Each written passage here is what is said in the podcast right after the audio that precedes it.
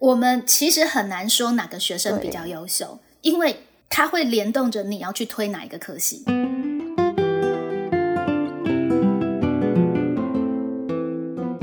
其实一个孩子有没有办法勤勤恳恳、认认真真、踏踏实实的维持长期的在校成绩的优异，其实也是一个可以见真章、蛮明确的一个依据哦。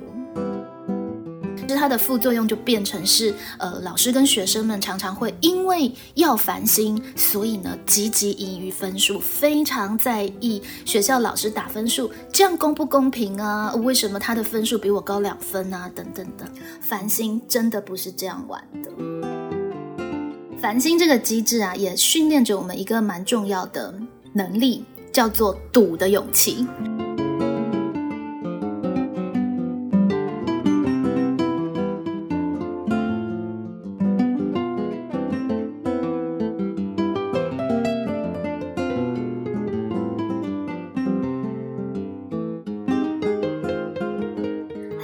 教学 I N G，今天好想畅谈，要带听众朋友们来一起了解一零八课纲第一届的繁星升学计划。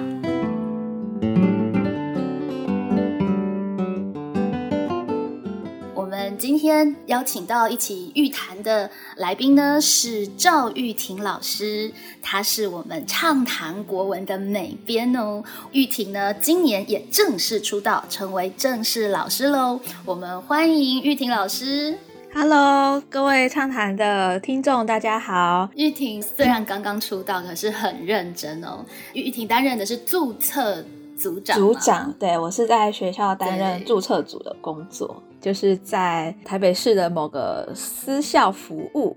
对，过去我对于呃，比方说升学的部分也不是很了解。那也因为就是在工作上，因为比如说校长可能要你帮忙负责介绍啊，然后就赶快去研究，就慢慢搞懂了一些游戏规则。总之，玉婷呢一出道就越级打怪，尤其呢在这个一零八课纲第一年就来到了这个位置。所以玉婷超厉害的，她在一个学期之内就弄懂了我十年都还不是弄得很懂的各种升学计划。而且因为玉婷有美编的能力哦，所以玉婷呢就会忍不住把一些呃官方的一些呃升学说明的简介呢，都把它整个美编过。对，因为我也是在畅谈国里面是担任呃美编的，那就是每边做简报啊，就是我平常的额外的兴趣啦。虽然官方简报资料很清楚。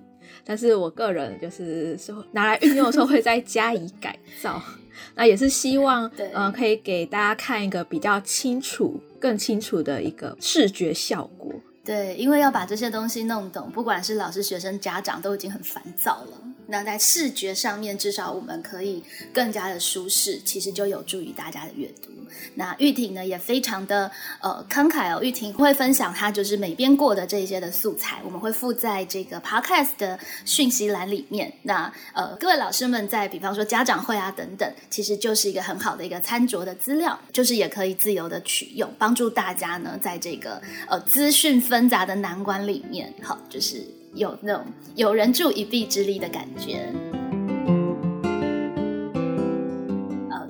那我们今天就回归正题，要来聊聊今天呃马上要登场的这个繁星升学这样子的一个制度，其实已经实践一段时间了。那我们今天想要用 podcast 的方式哦来聊聊，到底繁星升学是一个怎么样的制度？然后呢，一起来探讨这样的制度背后它的利益，以及我们要用什么样的态度以及怎么样的策略来面对它，会是比较好的呢？呃，我觉得繁星。呃，因为我们现在一零八课刚刚讲求要一个多元入学的管道，那它其实就是其中的一种管道。那它主打的精神就是希望可以达到均值化、区域均衡，嗯，希望可以弥平就是呃城乡差距资源的一个落差。没错，就打破明星高中的一个迷思。是，其实繁星还蛮重大的一个意义是在这个地方哦，就是。呃，每一个学校的资源并不相同，所以如果我们单纯只看最后的结果，那当然是台北市的学校，第一志愿的学校，学生最优秀了。可是有一些同学，其实他在自己的学校里面，可能资源不见得这么充足，但是呢，凭借着他的认真努力，他一直可以把自己的成绩跟学习维持在一个蛮好的状态。而繁星其实就是要给这样子的一个孩子一些的机会，也让他有机会可以选填到更好的、更符合他期许的志愿，到达他想要去的地方。那在这个里面呢，其实会有一个大家比较可能会觉得呃想不清楚、呃想不出来的地方，就是说繁星有一个很大的特色，是它第一关第一个最大的关键，呃，看的就是在校成绩。他把在校成绩的这个看重放的非常的大。我觉得他就是想要给一个真的在每一年都很认真读书的孩子一个机会。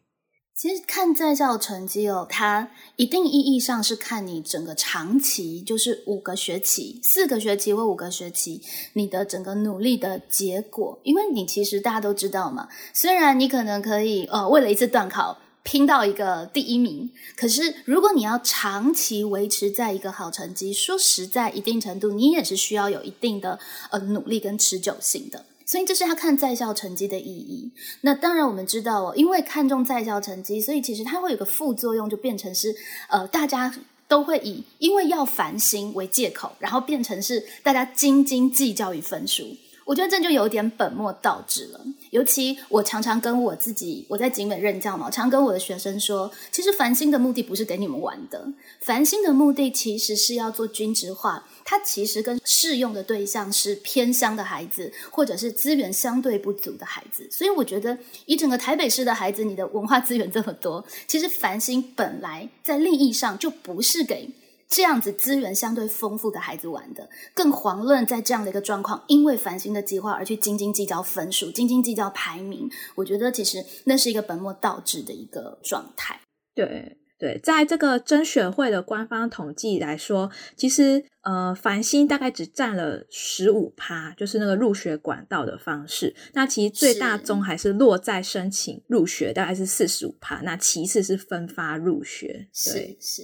所以我觉得各位观众就是不需要把呃繁星看的是说哦，我一定要取得，对，它只是多了一个入学门票的一个机会。没错，没错，比较好的心态哦，是我觉得你可以把繁星当做你成绩很好，维持在全校校排前百分之五十，所以你你多了一张那个摸彩券，也许有机会投入啊，幸运的话可以直接让你直达理想的学校。可是没有，其实那也没有关系。为什么会这么说啊？就是其实，在参与繁星的时候，心态是非常重要的。因为繁星还有一个大的特色是，每一个人的决定都会影响其他的人，而你失去机会不代表你不够优秀。只不过是在这个整个繁星的机制排序里面，它重点是在做资源平均，所以刚刚好你的特质以及你的顺位是符合学校需求的，你就会脱颖而出。所以在这个部分的第一个呃，对繁星来说很重要一个一个点呢，就是必须要把自己参与繁星的心态给弄清楚了，它就是多了一张入场券。那我们所谓的多元入学，其实。像是特殊选材，呃，在前一段时间已经陆续结束了，而他的选材的对象呢，是完全不看在校成绩，完全只看你的特殊表现。比方说，你在绘画的专长，你在传播的专长，你有一些具体的成果。所以这就是多元的呃升学的意义啊，不同的管道其实就适合让不同的孩子可以依据他自己真正有努力的部分进大学。所以它的前提是真正有努力的地方，我们必须要追本溯源啊，才有办法去把握到这个核心的精神。升学的每一个制度，它的味道是什么是非常重要的。就是如果我们可以回归到繁星的本意。猜想在理解上，我们就可以用一个比较释然的心态去面对它，也比较可以去包容跟接受。为什么在繁星的整个升学机制里面会有那么那么多的不确定性呢？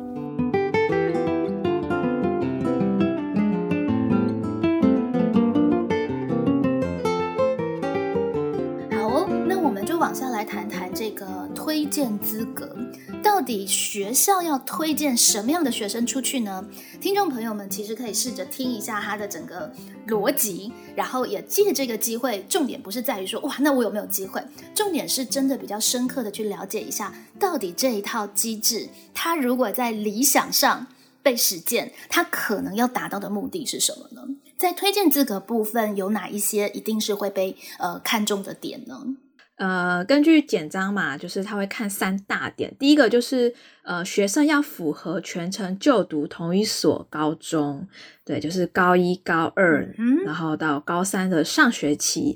所以有一些同学转学，那就比较可惜，因为就没有办法看到你在一个学校里面的长期表现。所以如果是转学生，可能就没有这场摸彩权。没有关系，你有其他的机会，所以不要觉得自己失去了什么。然后这个在校成绩要在就是前面的百分之五十，嗯，这是他的第二个资格，就是在校成绩，也是整个繁星体制呢最看重的一个部分。你的在校成绩百分比。前百分之五十，我觉得是因为刚好就是占学校的大概一半啦。嗯，就是说，呃，我们同一批学生运用同样的学校资源，那你能够在一半，就是胜过一半的人，就是代表你在学业平日的一个算是某种肯定。对，就代表其实基本上你算是一定程度可以说你是个用功的学生这样子。对五十的门槛的意义在这里，而且很有意思哦。它其实也不是要让学校去选那种精英，所以即使是台大，它要设定门槛，它也不能设定说哦，我只要百分之一的学生，校排百分之一的学生，它最最高的那个呃门槛呢是百分之二十。意思就是说，你还算用功，但是也没有要求你一定要哇绝佳、超级顶尖这样子的一个概念。而且他每个学期的成绩采集呢，其实还包括音乐、美术啊等等的艺能科。意思就是说，他想要的人才，并不是只是为了针对考试而努力，然后其他的科就不管的那样子的一个学生。他想要的是有一个普遍的常态性的认真学习态度的学生。那在在校成绩的采集上，同学要特别的注意，有的呢是采集到高一二的成绩。但是呢，其中有一些学科采集的科目呢，是包含高三上，就是采集五个学期的成绩哦。对比方说单科部分啊，就是有采集到高三上的是国文、英文，然后生活科技还有资讯科技。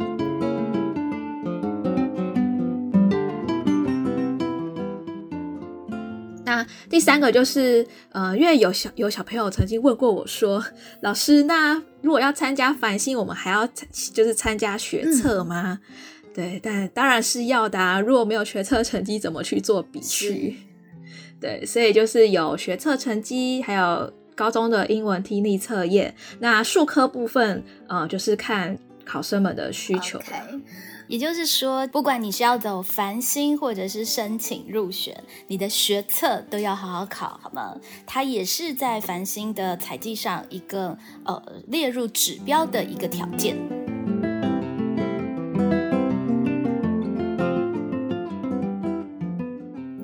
OK，接下来我们来谈这个推荐名额，还有推荐顺序。推荐名额的部分，就是一个学生只会限制被推到一所大学的一个学群，就是你只能会被推到一个学群里面。我们这里是不是要先跟大家讲一下学群的概念啊？学群的概念哦，好，这个部分哦，我会整理在简报，那大家有兴趣的时候，到时候可以去看。那基本上来说，就是分八大类，第一类就是俗称的文组，就是文法商啊，教育管理。社会科学，嗯，那二类的话就是理工，三类就是医药卫生、生命科学等等。那但是它不包含医学跟牙医，因为医学跟牙医是在第八类。那四到七类其实是属于那个才艺班的，就是有音乐班、美术班、舞蹈班或是体育班，这是属于呃四到七类。那第八类就是刚刚说的医学系跟牙医系。是，所以我们在一般的学校大概比较会有推荐的需求的，大概是第一类的学群，对，就是在一二三类，对，然后还有第八类的这个医学系跟牙医系的部分。那第八类学群，因为它还有第二关面试啊等等，所以就比较特殊。我们现在先不管第八类，然后也暂时先不要管四到七类，他们是就是像音乐、舞蹈这种比较特殊的班级的呃学生所适用的。如果以一到三类学群来说，比方说这个学校它有开放一到三学群，那每个学群都可以接受一个高中的两名学生，意思就是说，他接受每个高中都推派给各个学群两个学生，因此一个学校就可以推派六个学生，而这六个学生呢？他们的推荐顺序是混排的，在这个地方呢，呃，最大的美感以及让最多的老师、学生、家长搞得头昏脑胀的是这个排序怎么出来的问题。所以，我们现在呢就要分高中端校内如何把推荐的学生选出来，以及。大学端他们的检定标准怎么设定，以及他们如何运用他们的分发比序来进行选材呢？我们先来谈谈在校内这六个学生要怎么选出来呢？大家不要以为就是啊，就选六个学生嘛。哎呀，这学校每一个学校怎么选出这六名学生，其实都是非常的，呃，不是只有六名哦，这样大家又会误会了。每一所高中对应一个大学，最多可以推派六名学生，所以推派每一所不同的大学都可以推荐出六个学生。所以其实去参与繁星的同学可能是会蛮多的，对不对？对，那这个真的是一个很复杂的机制，对，它就会变成是一个很复杂的事情。那小校来说相对就简单一点，就是反正就比较单纯，先去一半嘛，就是百分之五十，所以先去掉一半。那再来可能就只剩下个位数个，所以就只要是用私榜的方式，甚至是人工的方式就可以解决了，甚至还可以口头去劝导说：“哎，那个前面趴数比较高的同学已经填了这个学校的某个科系喽，那你确定你还要再填这个吗？” 那如果以比较规模比较大的，比方说以景美来说，它校牌一可能就会有。可能就会有很多个学生，每个学群都会有校牌的一，每一个学群的校牌一都不止一个。那他们填哪一个学校，其实就会联动到其他人的参与机会。所以繁星很有趣的是，它是一个每一个人的决定都会影响到其他人决定的一个方式。所以现在在我们的呃，就是实行到现在啊，大概可以分两个处理方法，一个方法就叫做固定比序。有点像是刚刚呃玉婷说的，就是学校先定好游戏规则，第一关比全校的总排名。如果全校总排名你都是校排一，那我们再来看，比方说第二个，看学测的国英数的加总。的积分谁高？那如果这个又相同，我们再看第二个比序，可能看你的国文成绩，第二个可能看你的英文成绩等等的。好，就是每一个学校都可以定各种的不同的筛选的标准。如果学校只有一套标准，这就叫固定比序。可是它很有趣的是，其实景美在今年之前采用的也是固定比序，因为这个相对还比较好理解。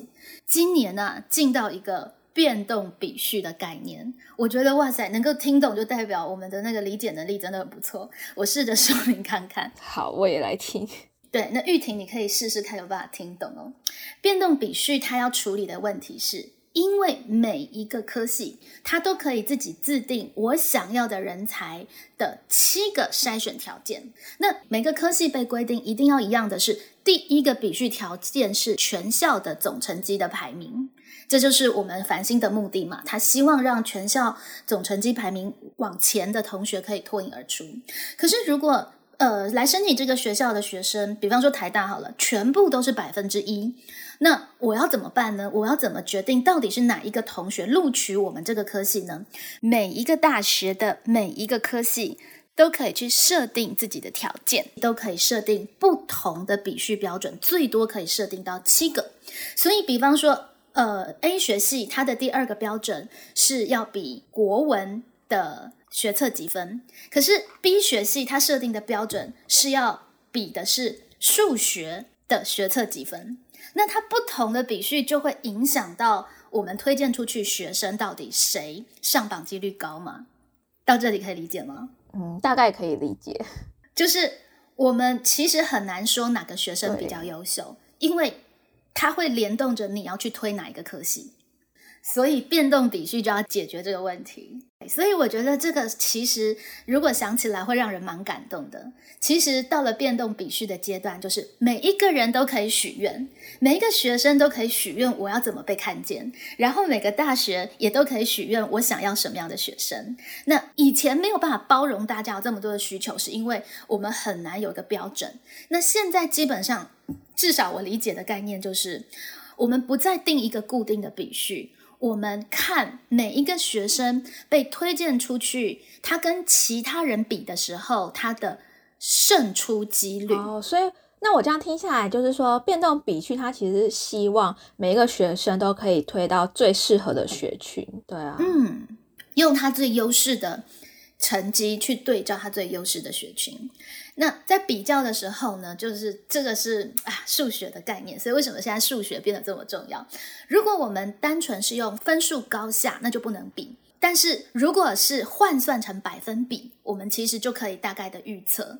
所以变动比序呢，它要解决的问题呢，比方说他要去推历史系，如果我们看的标准是国英数加总，那他是没有多突出的。可是因为他的社会科考顶标考十五几分，所以。刚刚好，历史系他看的比序二就是社会科的积分，那他被推派出去胜选的几率就非常的高，我们就会优先去让这样子的同学出去。因此，变动比序最重要的概念就是说，它的这个比序是浮动的，看你要去推什么科系，而你在这个科系胜出的几率有多少，它的重点是看这个东西，而不是学校片面帮你定一个。总体的一个比序的一个方式，因为繁星现场的事实是，每一个科系所希望的人才的比序方式都不同，这样可以听懂吗？哦，那我现在就了解啦，因为固定比序可能就是呃学校就定了一个呃第一个是看学测的国英数总积分。然后后面就可能才是看国文、英文、社会。诶，那我这个历史系，我明明社会就考到顶标，我的历史成绩在校也很好，可是比按照学校固定比序要排在后面，那我就可能要等。可是像如果是浮动的、变动的，哎，那学校就马上可以把这个优秀的学生抓出来，去呃把他推派到他他想要的一个学群。那这个学生推派出去，他上榜的几率就比较高吗？对。这样可以理解哈，OK，大家听到这个版本是我录了大概十分钟之后 才终于讲出来的。我也是听着佩蓉老师讲了好几遍，也慢慢搞懂了。对对对，其实他是很体贴，想要达到就是更好的美和，但是在这个状况底下，其实就会多了非常多的变数。因此，在变动比序，比方说以景美女中为例，它是会做锁定第一志愿这个动作的。就是你不能跟我说，我的第一志愿本来在填的时候，我填的是历史系，所以你的这个排名被排到很前面。后来呢，真的推派你出去，你后悔了，你说不要不要，我要去推数学系之类的。因为你推不同的科系，你的价码就会不同。你的身价就会不同，就是你去推历史系的身价可能是九十几，可是你去推数学系的身价可能就会是不一样的，因为你的分数对照人家的比序是不同的。因此，在变动比序，你必须要锁定第一志愿，你以第一志愿是什么来填写，来参与学校的比序的排名。那你被推派出去之后，你就不能变动你的第一志愿。这里可以理解吗？我觉得很合理啊，就是。如果这个学生一直变动的话，那学校到底要推派谁出去？对，所以我觉得，呃，老师们就是可以去辅导学生，说，呃，确认一下他的第一志愿到底是哪一所科系。没错，我觉得这是很重要，就是你的心意必须确定了，你的心意必须确定。那，呃，其实要确定对学生来说不容易。因为有些学生会觉得我很想推 A，但是如果没有机会的话，B 也可以。关于这一点呢，集美女中也做了一个贴心的举措，就是集美女中会有一个模拟分发的阶段。我们从三月二号成绩出来嘛，然后三月二号就会开始可以线上报名你的繁星，让大家第一次填，填到了三月四号之后，系统会锁起来，然后进行模拟分发，就是。如果你是这样子安排自己的志愿的话，你会不会被推派出去？它就有个模拟分发，然后再开放给大家重新去决定一次哦。因为每一个学生他最多是可以填十个志愿的，就是他可以填十个他想要去被推派出去的科系。对，那他填每一个科系，他会不会被推派出去都不一定嘛，因为就是别人变动，那他也会变动这样子，所以就会有一个到三月四号的时候，先第一次模拟分发，然后再让大家去决定一次，最后才正式决定到底哪一个大学要派哪六个同学出去。那我觉得这个变动比序要先有一次模拟的分发，真的蛮重要的。对。啊，就是让老师、学生都有一个心理准备。是，那我觉得在过程当中的心态真的要抓好，就是它就只不过是你的一个摸彩圈，因为其实在里面，嗯，这也不能说运气啦，因为应该是说，当名额有限的时候，到底谁胜出？事实上，我们只能尽量让这个规则公平，但是它不可能达到绝对的公平。而所谓的我们一般。理解的那一种，照分数考得高就是公平啊，这样子的一个单一的方式来定义公平，那当然就很容易。可是它也不见得是一个真正的公平，甚至可以说那是非常粗暴的。我们在这里面也只能尽量让大家的志愿跟大家的希冀是一样的。可是到底最后你有没有几率被推派出去？其实这里面也包含了一些运势，或者是整个局势的。呃，变动的因素，它是不可掌握的。既然不可掌握，我觉得我们在里面面对释然的代之，也是一件非常重要的事情。毕竟，之所以会有那么多的不确定性，都是我们尊重多元的代价。偏偏我们又必须要在有限的资源里面进行选材，所以才生发出这么一大堆麻烦的机制，也才带来这么一大堆的不确定性。这是我们要追求多元，我们要看重城乡差距，我们要看重学生个别差异所付出的代价。如果我们知道我们的目标理想是在那里，那面对这一些代价，也许我们就可以更心平气和、心甘情愿一点喽。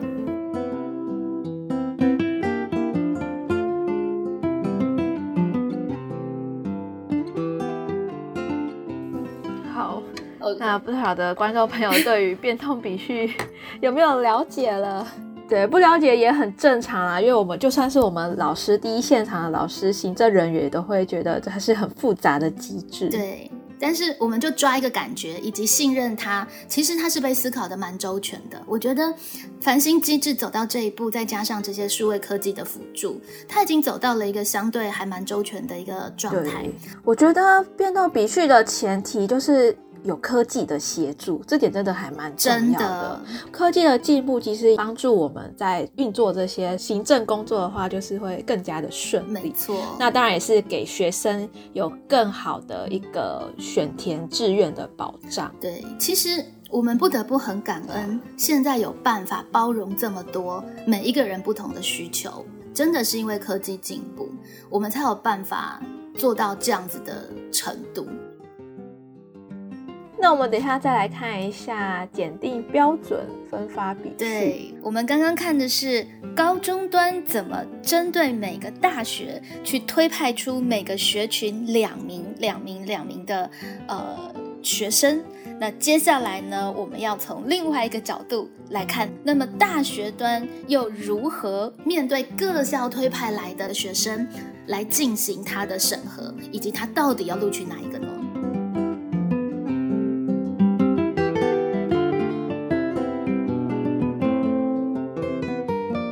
检定标准很简单，其实看的就是你的学测跟音听。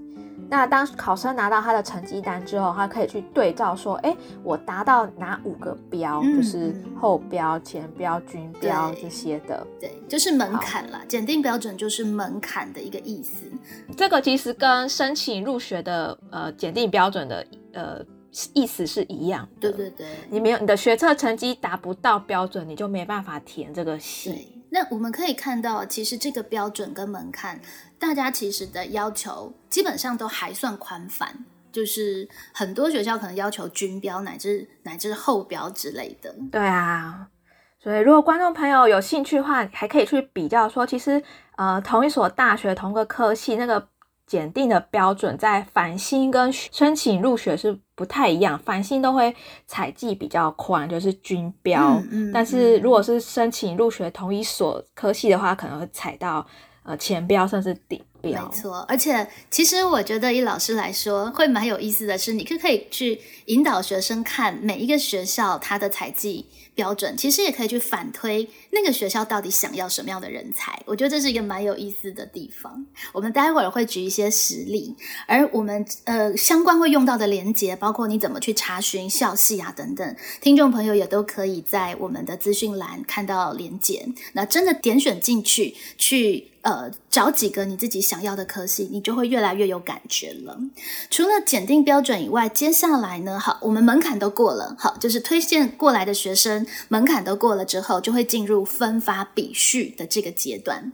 那分发笔序它又有什么样特别的地方呢？分发笔序呢，就是大学要看的嘛。那呃，甄选会它统一把第一项比序就定为说是在校学业成绩的这个排排名百分比，嗯嗯，对，就是你有你的趴数是几，那后面呢可能就是有呃学测的积分或是学业在校学业成绩的百分比这些。啊，就是由各大学自己去定定的，对，它会有不断不断的筛选。如果这个条件相同了，那就再比下一轮，下一轮又相同了，再比下一轮，这个叫做分发比序。每一个学校都可以定七个比序，就是他想要筛选的七个呃筛选条件。这里我们举实例，大家应该会比较可以理解一点。好，那我们就假设，呃，我们现在看的是东吴大学。那我们先来看一下，呃，东吴大学有一个国际经营贸易学系，那它的检定标准呢？哦，这边呃，观众朋友们也可以去对照我们连接资讯里面的简报。好，那它采集国文、英文还有数 B，那都是均标。嗯嗯嗯。另外，我们再来看同样东吴大学的德国文化学系。它采集的检定标准就不同了，对，就只有国文跟英文。什么意思呢？如果你数学考的超差，你的数学数 B 考的是以以第一类族来说，好以以就是第一学群来说，你的数 B 考超差，你的数 B 是后标，那你就没有办法去通过国际贸易、国际经营贸易学系的门槛，所以你就不用选这个科系了。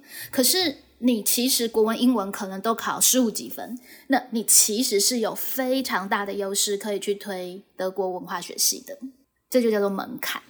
对对对，那繁星就是可以尽量去挑选呃适合自己的，嗯哼的这个标准是好。那门槛过了之后，我们就要看分发比序喽。我们以这两个科系来对照，你会发现他们在分发比序的排序项目上，就也有也会有一些美高的不同。对，而且从分发比序还可以去反推说，哎，这个科系它可能会看重，嗯嗯，呃，就是哪一个能力？对，好，那像国际经营贸易学系这边，他看的是先是看学测英文，再是在校的英文。对，它的比序二是学测英文几分，比序三才是英文三学业成绩的总平均，在全校的排名。就是一个是看你学测考的好不好，一个是看你在校的英文成绩好不好。对，所以我们就来看一下德国文化学系。好，那他先看的呃第二点就是英文的成在校成绩排名。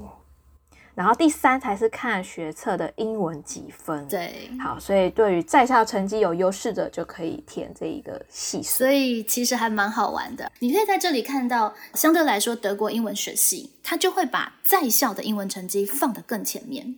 其实我们可以再把它翻译解读出来哦。从这个部分的排序，你可以知道这两个科系都看重英文成绩，都看重你的外语能力。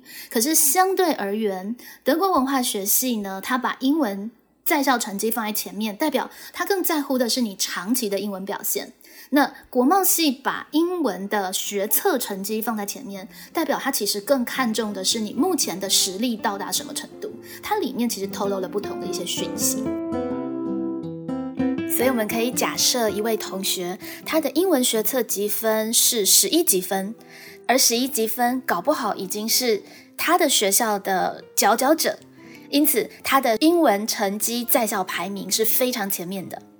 而另外一位同学来自于竞争比较激烈的可能都会型的学校，他的英文学测考了十四级分，可是呢，他的英文在校成绩放到学校的排名里面，可能只有百分之三十、百分之四十。那么这两位同学同时去推东吴德文系的时候，如果他们在校排名相同的情况下，要往下继续比序。第一位同学就会以他在校的英文成绩而胜出。反过来，如果同样的两位同学去推国贸系的话，那么第二位同学就会先行胜出了。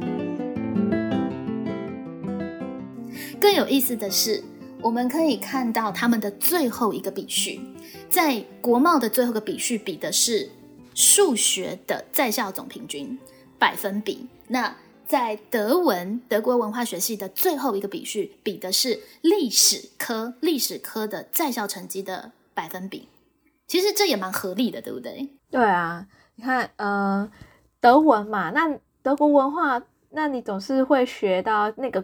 语言国家的一些历史啊，所以他看了考生的一个历史，其实还蛮合理的。对，所以呃，在选填这个志愿的时候，你呃学生就可以稍微看一下自己的呃历史成绩有没有就是维持一定的水准。是。当然，他不见得会比到，因为可能推荐的人没那么多，所以他可能比在前面的几个比序，他就已经把人都筛选定了，也不一定。可是从他的比序，你可以看出这个学校看重的是什么，甚至你在第二轮要去进行申请的时候，你也可以隐隐然知道这个学校其实他更看重什么东西。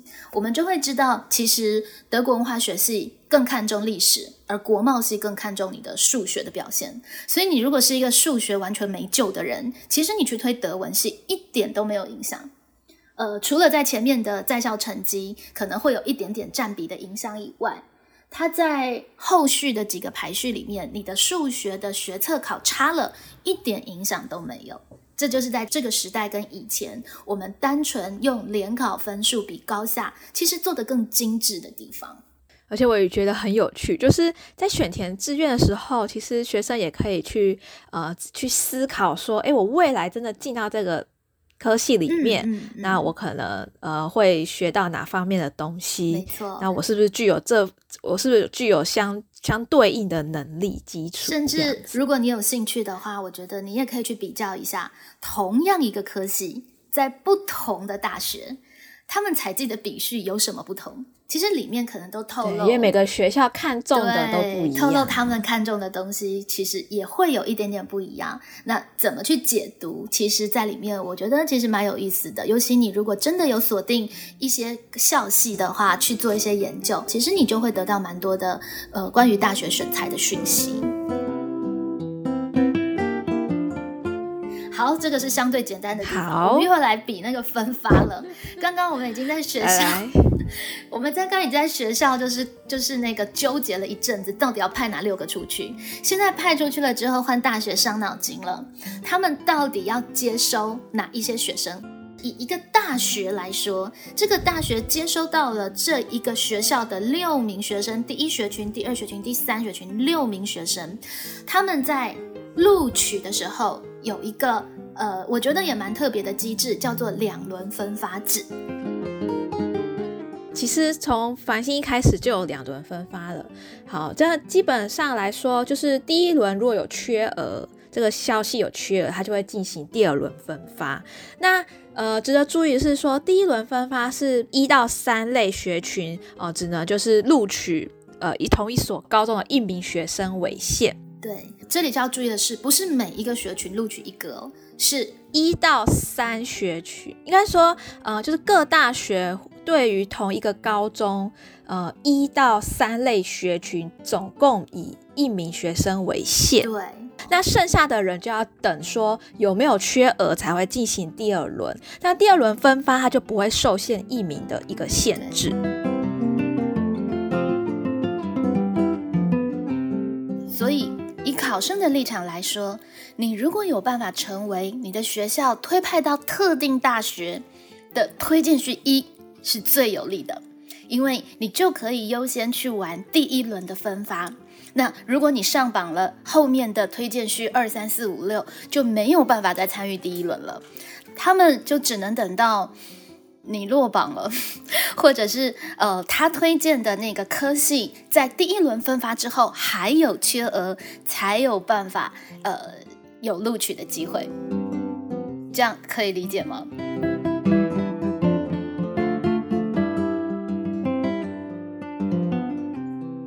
般就是大家也会觉得很奇怪，为什么他要设定这个只录取一名这样子的一个这样子的一个机制呢？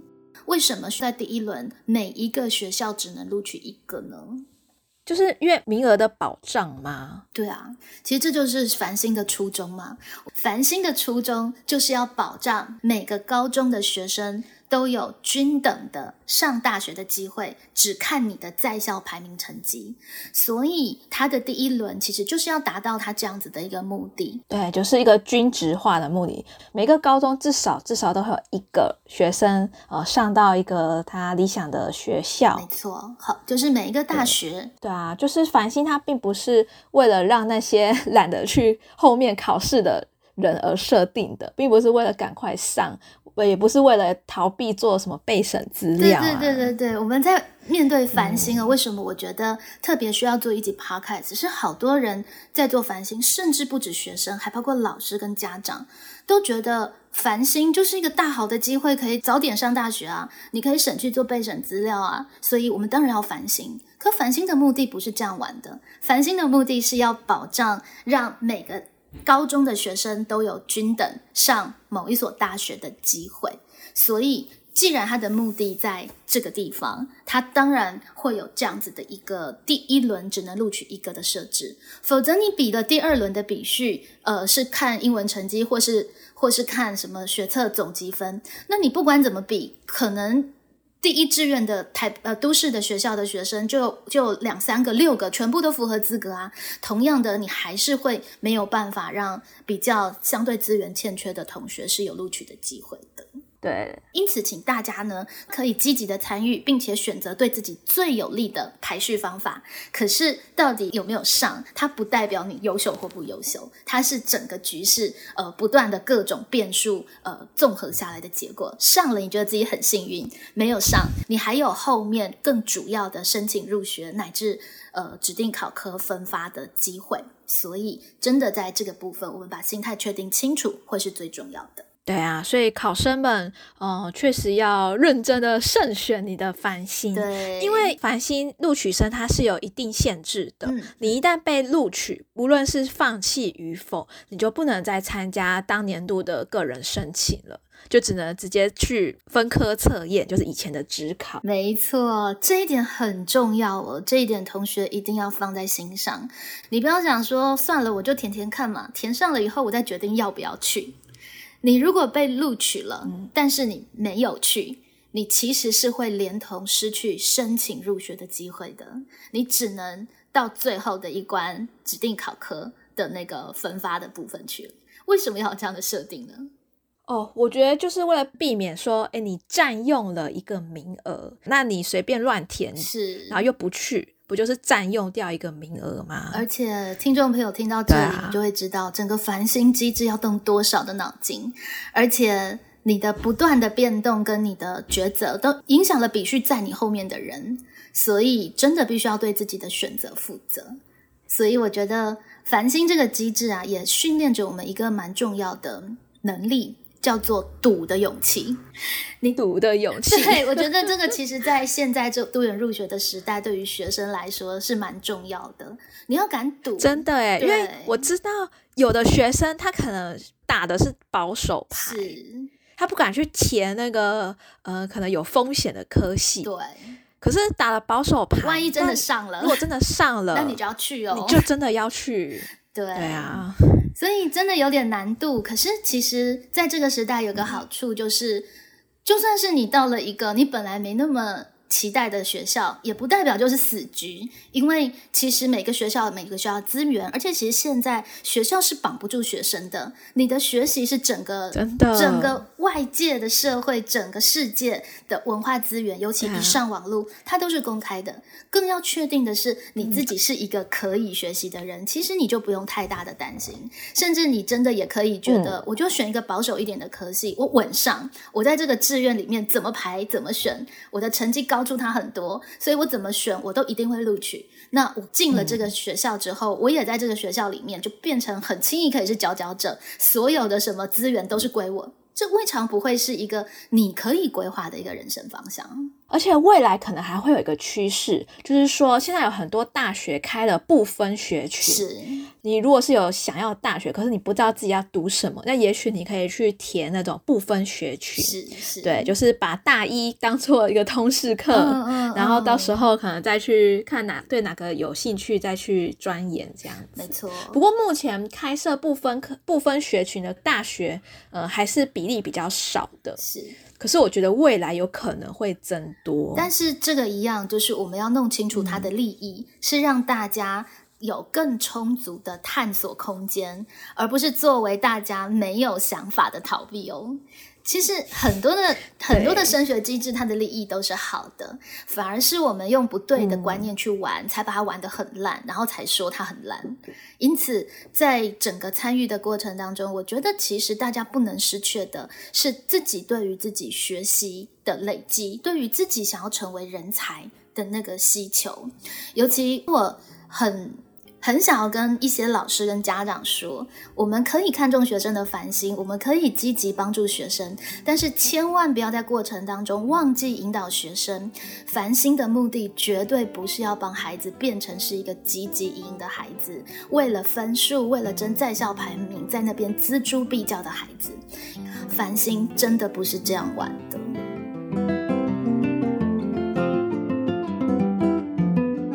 繁星看起来就是一个很简单的东西，但是它的细节 好复杂，对，很多面向要去注意。不过，其实，在参与的过程当中，我觉得也蛮感动的，就是我们可以知道，为了尊重多元，为了要平衡均值。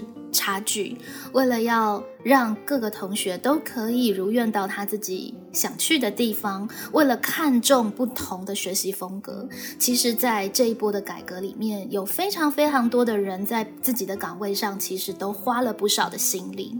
你先别说学校的老师为了了解这一套有多困难，玉婷成为。注册组长要把这个东西理解之后再说给人家听，其实那也考验了视觉化的能力，这个资料吸收分析的能力，再加上像是我们做整个系统的正高繁星系统的这一些资讯人员，其实大家真的都非常认真的在思考未来的人才。我觉得还有大学甄选会的委员们，没错，也非常的辛苦，因为他们要先制定好规则，然后再去跟所所有的高中们说，对，但是大家在填的过程当中，其实也可以以简驭繁啦。反正你就照你自己的心愿填，你想去的再填，想去你发现哎还蛮合的，你就填啊，有机会就去，没机会你就申请考上嘛。那呃，如果你觉得都没有自己喜欢的，其实你就算放弃这个机会，也是一个很好的选择，因为在多元的时代，我觉得取舍。就是放弃的重要性跟你争取的重要性是一样的。有的时候你必须要放弃一些其实你没有真的那么想要的东西，你才有办法更专注的去争取你真正想要的东西。哦，对，而且我还想到一点哦，就是其实，在大学的教授他们有回来分享，他们做了长期的学生呃。的一个学业成果的追踪，大家不要小看繁星。之前都会有新闻说什么，因为繁星啊，什么四十三分就上台大，好不公平，对不对？可是事实上，对，事实上大学做的研究资料回来啊，他们发现其实以繁星的方式上大学的孩子，其实学业表现是好的。这也就是说，其实一个孩子有没有办法？勤勤恳恳、认认真真、踏踏实实的维持长期的在校成绩的优异，其实也是一个可以见真章、蛮明确的一个依据哦。我觉得在未来的人才也是会需要这种对，呃耐得住性子的，是，对对，就做事很稳，他而不是说哎，因为突突然来了一个什么任务或一个工作，然后我就。赶快去准备，没错。但是如果你平常没有为自己奠定好基础，那我觉得。嗯，临时抱佛脚，这可能也不是一个最好的方式。没错，是。所以啊，不同的同学，就是你如果有很多的课外表现，那你也许可以选择特殊选材；如果你有很不错的在校成绩，学测也考的哎不怎么差，其实繁星就会是你的机会。而更大多数的同学，其实我觉得，呃，决胜负的关卡可以放在申请，以及申请也是我觉得其实最可以练到自己。的一个升学管道，有的呃，之前我带的那一届有学生，他就不小心繁星就上了。他在繁星的时候，他就随便乱填，然后就去了海洋大学。其实以他的成绩，他是可以考到比海洋大学的志愿可能更好的志愿。然但他考完了之后，他就觉得有点空虚，因为他也没预计自己会上，就是觉得好像都还没开始要认真就结束了，就是都没有玩到什么。呃，还没有准备申请啊，还没有开始进入那个闯关的阶段，就就已经公布了。他觉得有点空虚，不过其实也还不错。他以前没有注意到，其实海洋大学是一个独门事业，就是台湾其实很需要很多海洋相关的人才，而相对来说，其实海洋大学的专业也是其他科技学不到的，所以他呃学的专业对于工作的保障，都比他去之前其实预期好很多。这就是一个负负得正的例子。他随便乱填，然后去了一个他没有想过的科系，呃，可是他去那边也玩的蛮开心的。尤其海洋大学的学生会到马祖去，呃，去实习。他们有个分校是在马祖，那他们就很期待这样子，所以他没有想太多，然后就去到那个地方，其实也还不错。对啊，总是人生总是会有另外一条出路。对，重点是因为他本身是一个有学习热忱跟对事情好奇的人，所以不管他去到哪里，哪怕可能在外界看来他高分低就了，可是其实他觉得也还蛮棒的。他去到了一个他其实觉得很可以发挥跟学习的地方。OK，好哦，我们 今天应该也是说透过 Podcast 来帮助荣儿老师自己把繁星的整个机制自己弄到比较清楚。当我们可以说出来的时候，就代表自己清楚了。所以其实 podcast 对老师 来说也是这个目的，让我自己知道我应该是有完全理解这个理念。也非常谢谢玉婷帮大家做了这样子的一个简报的资源，帮助大家呢可以呃，不管是要自己理解，或是向学生家长宣说的时候，都有更好可以运用的材料。那更重要的是，很希望同学们都可以维持对的心态来面对烦心，然后呃一步一脚印在现在这个看似纷乱的时代，其实你可以很放心，就代表你的机会很多。只要你真的是个人才，你机会很多。关键在于你到底有没有意图让自己成为人才而已。很高兴，就是今天呃这一集跟佩友老师一起来录制 podcast。今天跟佩友老师这样聊下来，哎，就发现其实也没有到很难啦。重点就是老老师老师们就是我觉得就是用心的跟学生沟通啊，还是很重要的。对，而且我觉得其实坊间有太多的都是在讲资料，那我们这一集其实比较想呈现的是。呃，资料背后的原有理的意义，有的时候对繁星为什么要有繁星？那它的规则为什么是这样去制定的？那我觉得呃，老师们如果弄懂它的初衷啊意义，那我觉得在去辅导学生的时候，也许就会比较好跟学生去呃商量、去讨论，去帮学生找出最适合他自己的科系。就是知其所以然，比较可以融会贯通。那我们在做的时候也比较容易，那个味道是对的。好哦，接下来我们还有很多重头戏呢，还有申请入学，还有呃分发。如果我们行有余力，也会透过 podcast 的方式和呃全台湾的老师们一起共备，然后一起在这个一一一学年度交出漂亮的成绩单。就先祝福老师还有各位同学们喽！我们教学 I N G 今天的节目就到这里，下回见喽，拜拜，拜拜。